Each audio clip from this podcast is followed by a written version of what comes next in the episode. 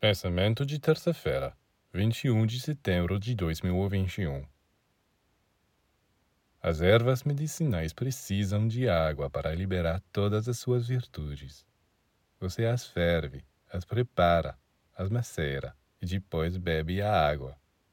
Não se come as ervas em si, apenas se bebe a água na qual elas se molharam.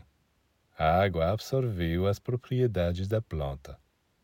Você também deve conhecer essas propriedades absorventes da água para influenciar sua vida psíquica.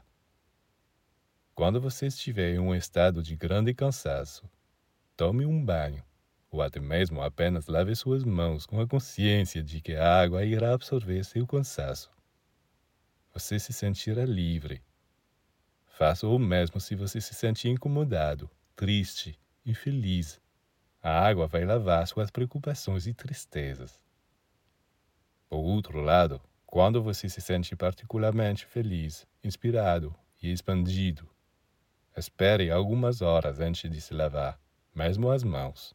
E acima de tudo, não tome banho, porque a água, que tem a propriedade de absorver elementos negativos, também tem a propriedade de absorver elementos positivos e benéficos.